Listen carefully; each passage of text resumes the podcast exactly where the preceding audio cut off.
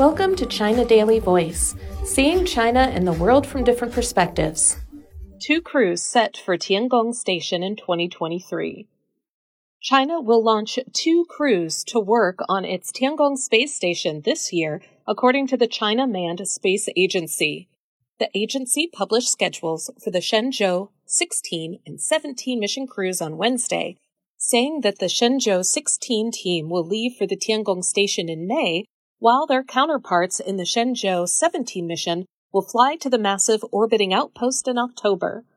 Both crews will consist of three astronauts and will be launched into space by Long March 2F carrier rockets from the Jiuquan Satellite Launch Center in northwestern China. They are scheduled to work at the Tiangong station for six months, where they will conduct spacewalks, scientific and technological tasks, and educational lectures, according to the agency. In addition, the Tianzhou 6 robotic cargo spaceship will dock with the Tiangong in May to transport necessities for the crew, as well as spacesuits, experimental payloads, spare parts, and fuel. Peng Zhihao, an expert on space exploration technology and a renowned writer on human spaceflight, said that starting from the Shenzhou 15 mission, Chinese astronauts will spend more time on scientific experiments and technological tests which are the main tasks for Tiangong. The government has made it clear that the space station is a national space based laboratory dedicated to science and technology.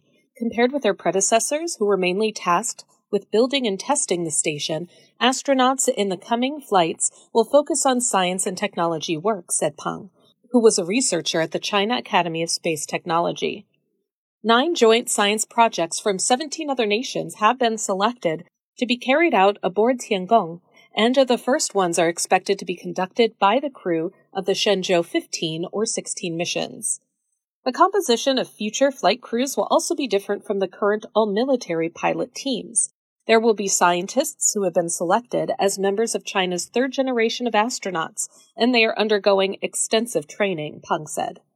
According to the Manned Space Agency, the 18 new astronauts, 17 men and one woman, are in three groups seven spacecraft pilots, seven spaceflight engineers, and four payload specialists. They are training at the Astronaut Center of China in Beijing, and program officials said that some of them will make their debut flights this year. In another development, the agency on Wednesday invited the public to submit logos for the Shenzhou 16, Shenzhou 17, and Tianzhou 6 missions.